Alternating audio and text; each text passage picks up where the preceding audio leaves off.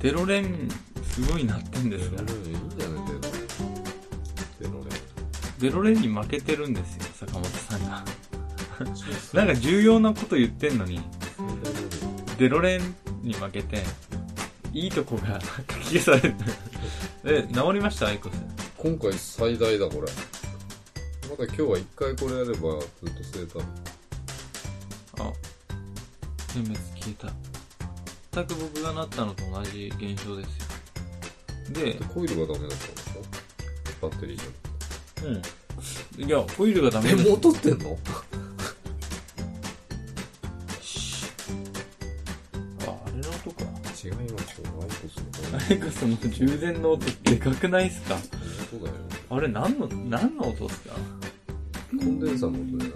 うん。だから iPhone7 が、この音が鳴る怖いっすね。なんか、外国製の携帯電話爆発するっていう動画見まして。プーって膨れて、バーンなんか、トンカチでカーンって一回叩くと、スクーって膨れて、バーンって、超危なくないですか？だから落としたら爆発するんですよ、携帯。まあ、あの、海外に限らず、その、リチウムポリマーっていう電池、リチウムイオンじゃなくて、リチウムポリマーっていう電池危ないんです。非常に危ない。何に使われてたんですか？携帯？まあ今、携帯でも使ってるし、まあドローンのバッテリーでも使ってるし、爆発するんじゃないですか？ドローン落ちたらそれで。だから、密閉してあるから大丈夫。ちょっとでも傷入ったり、うんあの、そこに水が入っちゃったりすると爆発。うん、まあそれ積んでるのがプリウスだったりね。車で言うと。じゃあ、プリウスって爆発するんですか？事故ると。いや、そこはだからちゃんと安全対策はされてるけど、横転とかしたら爆発しそうじゃなだいからなんかあったら、非常に危ない。水、だって水素だよ。そう。昔水素の、あ、ごめん。間違ったこと言っちゃってたかもしれない。水素じゃないかも。つうか俺メガネねえじゃん。メガネないとね、あの、会話がぼやけるよね。あ、そうっすか。うんメガネ探してくださいよ。メガネ男子と呼ばれてる坂本さん。代用品でいくと、下に置いてきた。ご飯食べるときメガネ取りたい。あ、いいメガネじゃないそっちのメガネの方がいいんじゃないですか。そういうこと言わないで。なんで？やめてよ。あ、そっちの方がいいじゃないですか。普通に。これだってインテリに見えるから嫌なの。いいじゃん今。日さ、お客さんとこ行ったらガキッチョがいっぱい来てさ、うん遊びに来たのね、なんか、こうんっちの友達。メガネマンがいるとか言って、すっげえ超言ってくるやつがいてさ、そんないじられたことないのにさ、メガネマンだとか言って、わーって逃げて。そう四五四五回いじられどれぐらい、どの、ちょ、貸してくださいよ。かけさせてくださいよ。あれ、でもあんまりぼやけないな。うん、同じぐらいなんだ、結局。メガネかけると僕、似合わなくないですか？大丈夫です。インテリに見えますよ。インテリに見える？うん。母親にそっくりなんだよな、これ。だからメガネは一生かけたくないって思コンタクトでいいじう。うん。ゃん。い入れるのが怖いよね、最初。な僕目いいのに、それってなんで度がぼやけないんだろこれパンそんなに強くないんで作ってあるう。良すぎて調節しちゃってんの？の ?0.6 ぐらいで作ってるのかな、こよす、よくないんだけど、もう1点ね、いくつになってた？2から落ちれ。て A た。とか B じゃねえの？今の言い方だと。うん。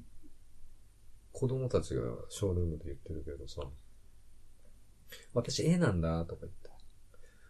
A ってなんだと思って。A マイナーとかあるんですかね？わかんないんでどういう段階になってるか。視力のこの段階っつうの ?S とか、SR とか。ああ、S とかあるのかね、もしかして。まあググりゃ出てくるんだろうけど。ググったことはない。まあ、そんなに興味ないですね。興味あります。あるんですか？興味あります。やっぱ何でも若い人が知っとかないとね。僕はしょうがない。ググってみよ見てみますか。う。えーっとね、ちょっと待ってください。あ、マップ、マップで A って言いそうなやつって。視力。まあでもさ、昨日、スマホ買ったじゃん。うちの親がね、はいはいはいは父親の方で。い。うん。できるわけないじなんで？スマホの方が楽じゃないですか？iPad mini の方が楽でしょ。iPad mini で将棋しかやんない人が、あ、画面が小さくてってこと？そう。とキーボードが無理。みたいあな。あの、iPhone の方がまだキーボード親切丁寧だよね。あ。あ、わかりましたよ、視力。え S, SE やっぱり。ないない。ない ?A が一番。ABCD ですね。で、うん。A が1以上。うん。A が1以上。うんで、B が0.9から0.7。うん。で、C が0.6から0.3で、D が0.3未満。うん。D だ。D。坂本さん D なんですか？D だね。僕余裕で A なんですよ。なわ不け健康そうな男が。なわけないでしえ？ょ。俺のメガネでそんなよく見える？だから良すぎて、調節しちゃってんの？もんそれすら。違うの？違う。そっか、違うか。なんだ？よ。それはボケてるの？あれ言っとかないと。え？おはようございます。おはようございますっていうテンションじゃないんですよ。もう疲れちゃったんだ。誰も言ってないよ、ポッドキャストでお疲れ様です。だって、小森です。とか言わないよ。朝でもさ、うん。昼でも夕方でも使えるじゃないですか。まあ、ラジオはね。いいんですよ、お疲れ様です。うん。やだ。どうぞ。小林です。お疲れ様です。かぶせてきた。かぶせ気味に言うじゃない、普通は。うん。お疲れ様、お疲れ様です。うん。小林です。坂本です。お疲れ様です。だ、合わないじゃん。いや、合わなくていいんだよ、別に。なんで？ピタッとあったら気持ち悪い。そうだ、こないだね、あの、こないだいや、こないだじゃない、嘘、ごめん。あの、4日前ぐらい。こないだね。うんあ、やっぱこないだだった、それ。うんあのさ、昔とか言うやついるけどえ、な、どれぐらい前？ね。一年ぐらい前の。むか、過去だね。過去って言えばいいんだよ。うんあ、ロングタイムアゴーって言えばいいんじゃない？ロングタイムではないじあ、ロングタイムアゴー。そう、4日前に、たまたま、ゃん。うん。細い路地から出ようと思って車で。たまたま？営業者で？そうん。う。ほんで、電柱にふと目を止めたら、うん。ペット探してるポスター貼ってあったんですよ。写真付きで？写真付き、うん。この子探してます。ご連絡くださいって。うん。写真文鳥なんですよね。おー、あの白黒のやつ。真っ白のやつ。そう、すげえドアップで、顔がこんなでかくてさ。かわいいよね、文鳥ね。うん。で、文鳥、文鳥って見つかるかなと思って。いや、必死なんだろうけど、うん。きついっすよ。手乗り文鳥だったらね、乗っかってくるよ。手出せばうん。一回解き放ってさう、ん。戻ってこないってことは、うん。違うとこ行っちゃったんじゃないかなと思って。だって自分、自分家が一番、あれじゃないですか。うん。あ、そう、手乗りだと、猫に食われちゃう。懐っこいから。悲しいうんポスターみたいな。そう。俺、昔、分のレンチで飼ってたんだけど、うん猫に食わえ？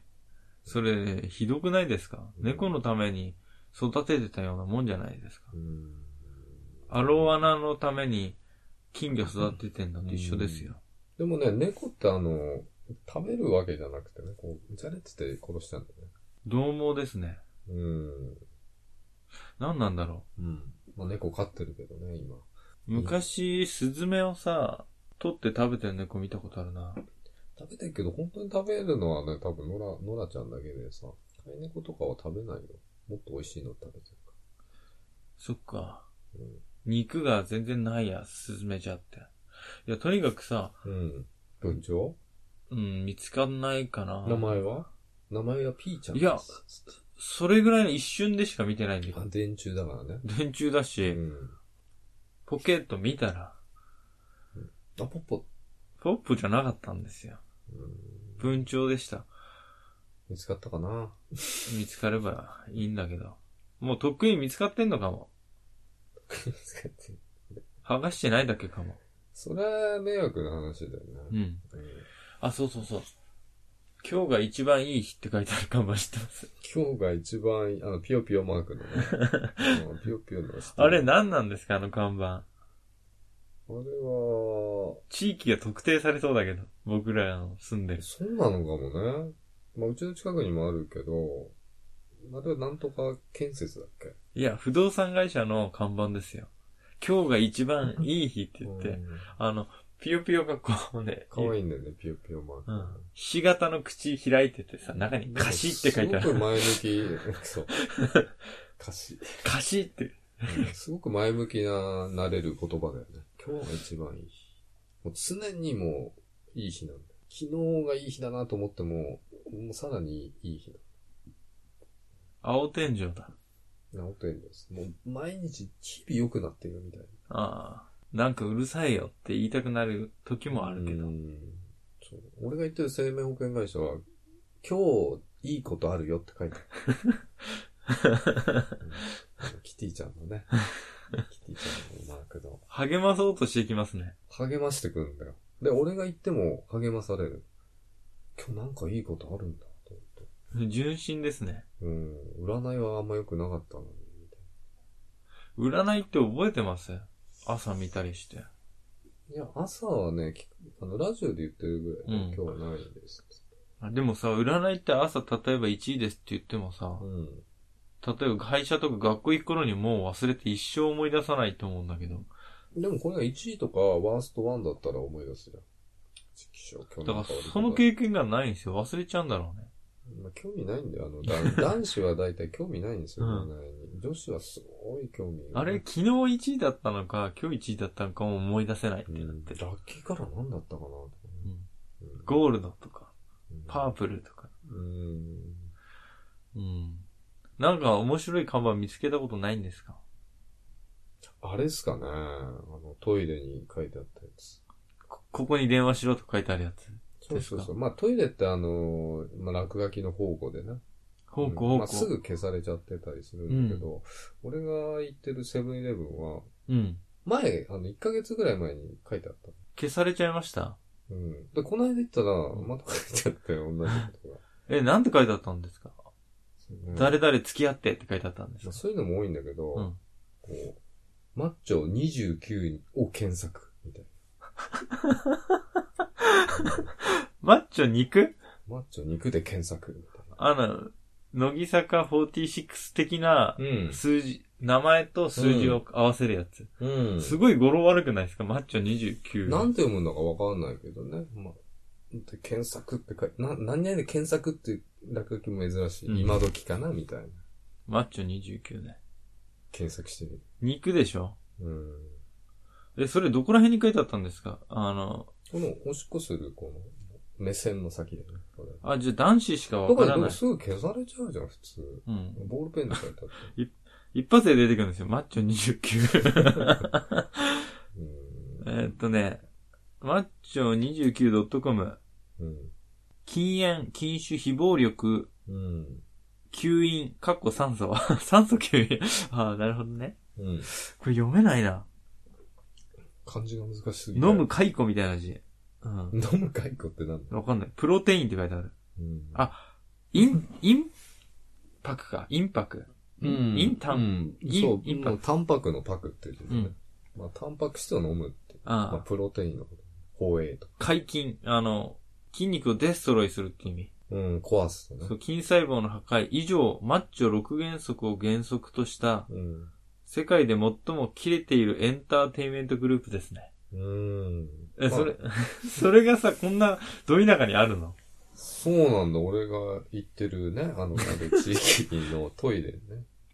布教をそこでするんだ、トイレで。男子トイレそうまあ、これは都内とかだったら、うん、なんかわかるんだけど。さすがですね、小林さん。あの、俺怖くて検索できない。すぐ検索する。すぐ検索しなんて、か違うのが出てくるんだよね。ああ、なんかグロ画像とかね。そうそうそう。ああ。グロくないけど、釣りだよすごい。い、あの、うん。プロテインスタート。あの、プロテインっていうのが、うん。オフィシャルファンクラブの名前で、うん。プロテがカタカナで、インが、あの、会員のインですね、これ。はあ、そうなんだ。でもまあ、その、ね、し、し、しもべじゃないけど、その会員の人が多分書いたんじゃないかな、と、布教活動ああ、なるほど。これ代表挨拶読んでいいかな？ダメかな？な。うーん、でもまあ、そのね、関連した人が聞いてる可能性もね、なきにしもあらず、ね。あのそうかあんまり、あの、あれしないように、卑下しないようにね、うん馬。鹿にしたりしないように。あ、そっか。まあ、とりあえずね、うん。代表挨拶が、うん。かっこいい男子、かわいい女子、うん背の高い男子、スタイルのいい女子。うん。世の中には努力をし、うん。また生まれ持った能力を使用し、うん。みんなに夢や癒しを与えている人間が5万といる。うん。いますか？いるんだよ、世の中には。いるのか？我々は考えた。なぜその中にマッチョがいないのかと。もちろん彼らはただのマッチョだ。うん。歌も上手くない。踊りも上手くない。話だって上手くない。うん。しかし彼らは孫うことなきマッチョなのである。うん。世の中のマッチョを愛するすべての人々。うん。マッチョになりたい人々。うん。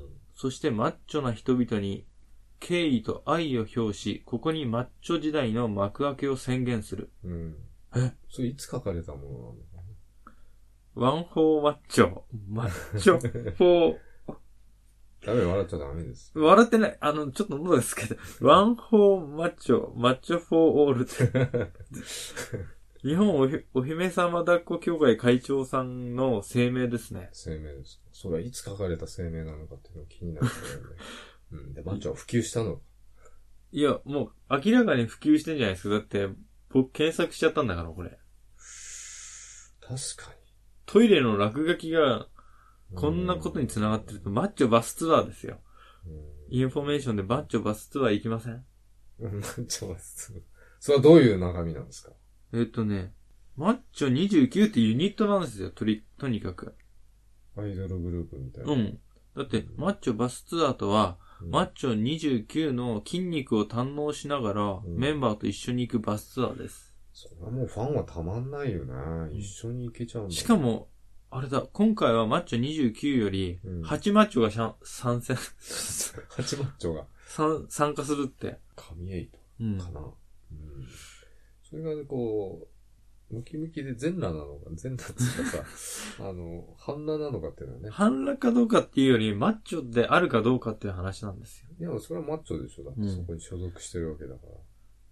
なんかマッチョ29のメンバーも行き先を知らない状態でバスツアーに行くんだって。お客さんもその人たちもメンバーも知らない。メンバーって呼ばせてもらえる。う。ん。うん。メンバーも知らないわけ。メンバーもね、うん。プロテインの方ってことかな。プロテインの方？ねメンバーって。あ、メンバー、マッチョ29のメンバーね。そうそうそう。あメンバーさんたち。メンバーさん。と、あとか、会員さんプロテインの。もう行き先知らないんですってあ。そういうことか。会員、会員じゃないと多分いけないんだろうね。どうなんだろううん。あ、まずプロテインっていあ、う本当だ。に会員に加入しなきゃいけない。しかもこれ、僕ら行けませんよ。うん？マッチョ29公式ファンクラブ会員であり、うん。マッチョを愛する100キロ以下の女性の方々。ひどくない？なんかあ100、あ、女性しかダメなんだね。しかも100キロ以下とかなんなの？これ。マッチョじゃないってこともう100超えてる女子は。まあ、なかなか100超えてる人はいないよ。なんでだろうバスに乗る関係の問題なのかなうんそっか。バスツアーだから一緒に乗ってうん。行くから、あんまり健やかな方。だとマッチョもでかいから、うん座れないってことなのかなうんバスに。女性、やっぱターゲットなんだね。ちょっと残念な。ううん。ん。でも値段がね、うん。いいですよ。えっ、とね、指定マッチョ VIP シートが29,800円。なかなか。でもツアーの料金と合わせてだから、2万9000のツアーってすなかなかいいよ。カニ食い放題ツアーより高いよ、多分。マッチョ見放題ツアーですから。うんまあ、そこにね、付加価値があるからね。うんその時点でね。それがあのね、俺が応援するアイドルグループのバスツアー、前やってたんだよ、そのデビュー当時。え？デビュー当時やってた。バスツアーとか。そう、バスツアーやってて。まだこれも、デビュー当時はこんなことやってたって貴重いう。なツアーです。フリーマッチョシートが19,800円ですね。いいのが良さそうだよね、うんいろいろ。いろんなね、いろいろメンバーさんとね、触れ合える機会がね。いかなる理由であれ返金はいたしません。まあ、そうだろうね。だから、冷やかしはダメですよってことあ、ですね本当にこれすごいマッチョカフェとかありますよ、これ。マッチョカフェ。うん。行ってみたいよね。いや、だからこれ女子しか入入れないんだよ、きっと。うん。だからまあ、そんだけ限定してるってことは、あのーまあ、自信があるか。うん。それから、そういう、マニア的な方はお金を払うんですよね。ああ、でも、ニッチなうん趣味なのか、逆に言ったらこれ、結構女性に人気なのかもね。かなり人気あるのかもしれないよ。うわ、画像出てきたけどね、うん。若い女性がほら、すごいカフェでう、ん。だからこれバーもあったでしょ、前。前っていうかテレビでかなんか見たことあるけど。マッチョバマッチョバーみたいな。ー。これ、すごい狭い店内にあの、マッチョウェイトレスが半端なくいいる。ぎゅうぎゅうですよ、これ店の中が。潜在写真っぽいけどね。テレビでね、前やってたかも、結構前だけど。え、これ有名なのじゃ有名なのかもしれなあ。い、あね。、見てください。マッチョ生クリーム絞りですよ、これ。見たことあるかもしれない。もしかしてあ、これ有名なのかな？僕は知らないだけなのかも。うん、まあ俺も知らなかった。言言われなきゃ思い出せなかったかもしれないけどね。でも、でもいい、ちょ、いいマッチョじゃない。いいうん。落書き見つけましたね、坂本さん。いいの見つけちゃったかなと思ったのね。写真撮ってくれよかったね。まだ残ってると思うよ。駅前のセットえまあ、そういう面白い出会いってのはあるよね。えうん。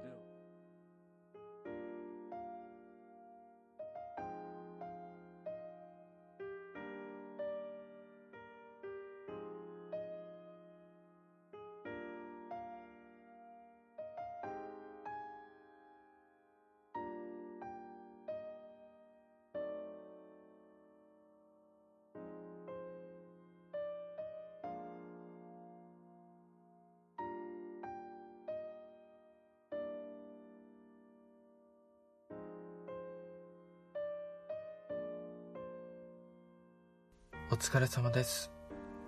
小林です。いつも聞いてくださってありがとうございます。今日は2016年の10月31日です。例によって、ちょっと尺が短くなったので、小言というか、それプラスなんかお知らせみたいな。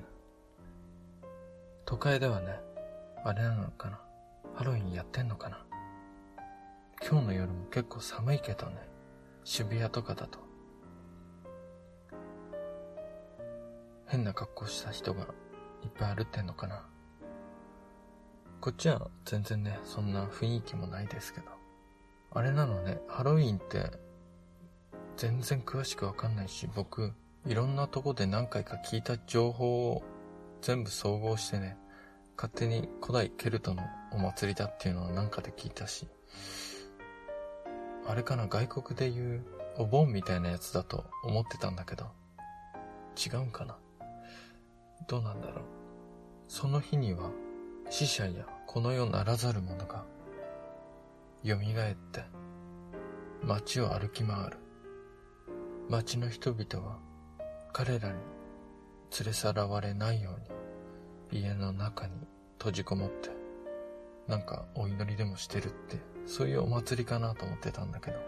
で、あ家の外に出るときはね、この世ならざる者の格好をすればバレずに、あっちの世界に連れてかれないって、そういうやつかななんて思ってたんだけど、違うのかな。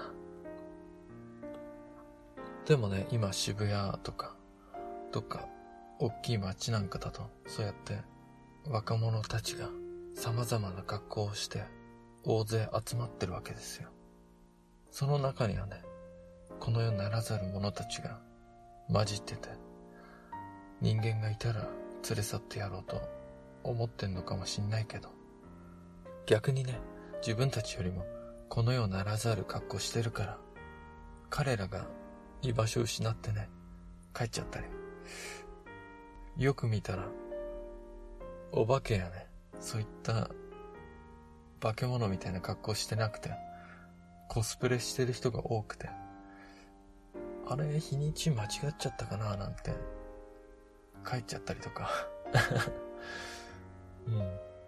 うん。逆に魔除けになってんじゃないかな。でどういうお祭りなんだろうね。一体ハロウィンって調べたことないからさ。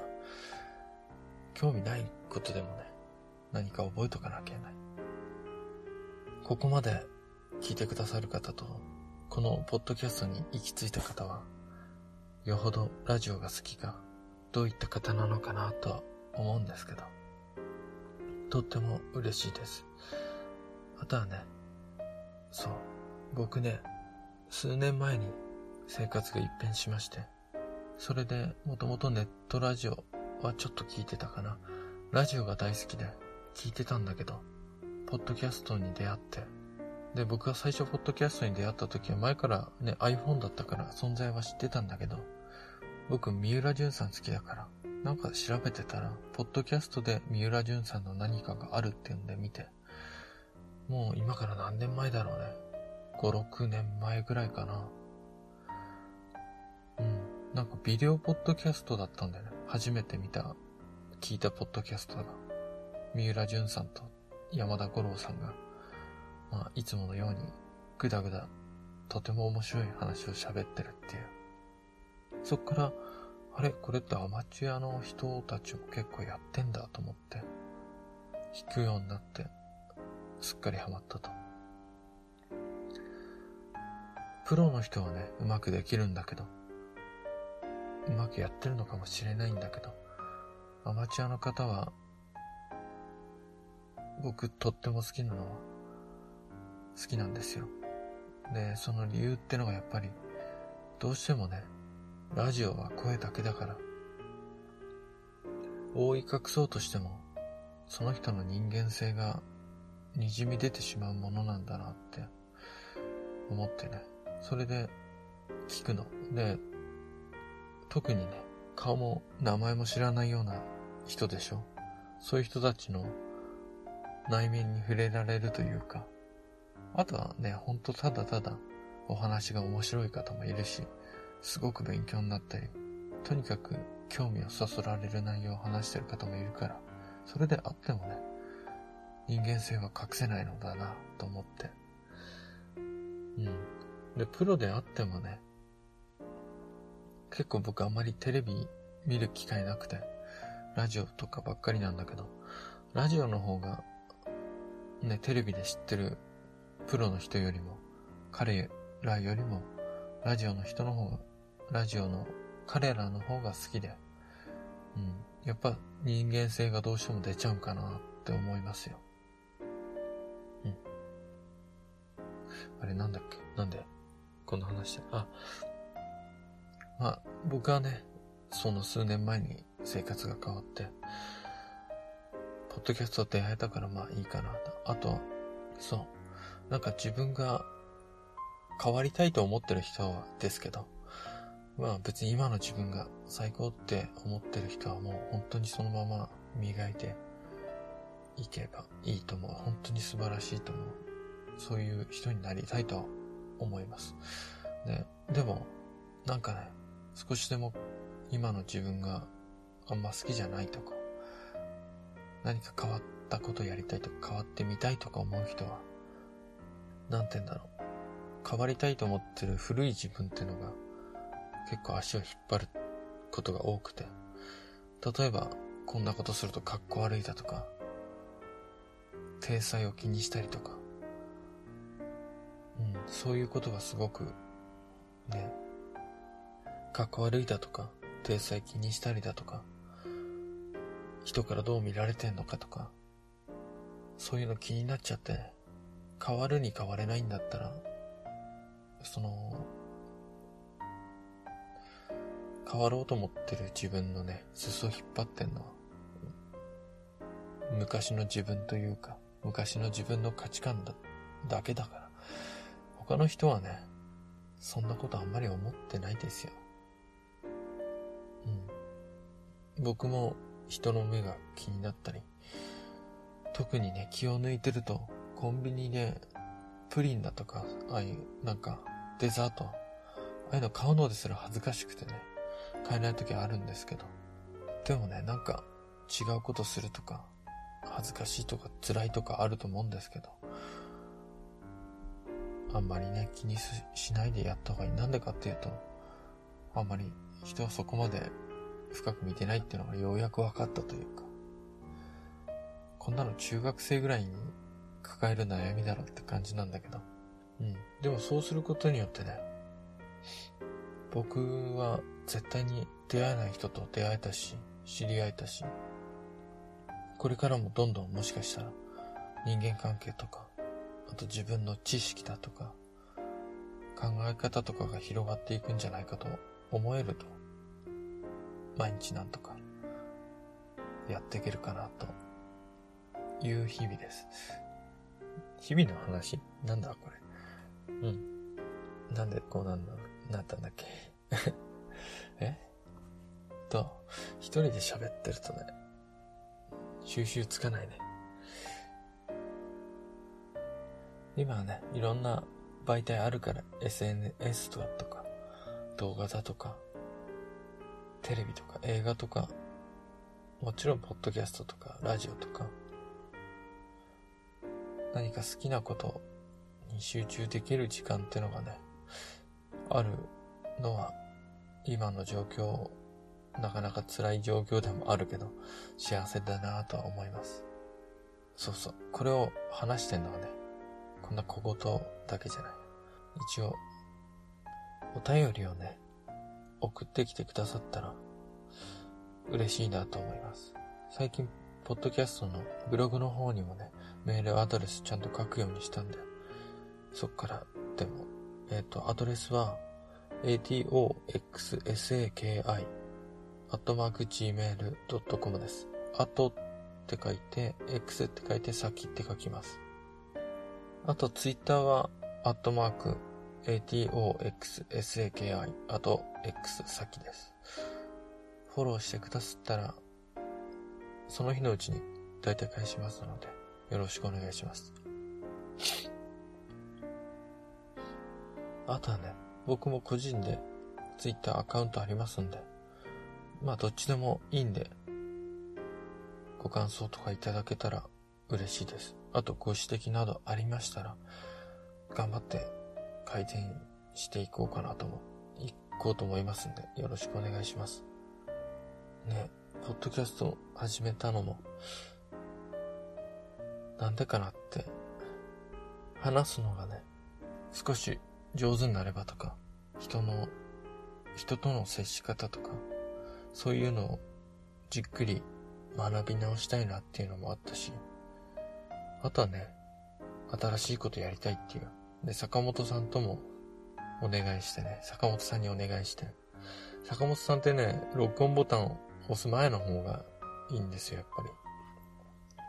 あの、会社とかでもね、ひょうひょうとしてて、とっても面白くて好きなんですけど。うん。だから、二人でやれて嬉しいですけど。そんなんでね、ポッドキャストやるなって話ですけど、まあ、ただですし、ただでできるからやっちゃうよっていう。うん。月額何万もかかんだったらね、結構やんないけど。まあ、お便りとかツイッター待ってます。あと、なんかあったっけな。そうそう。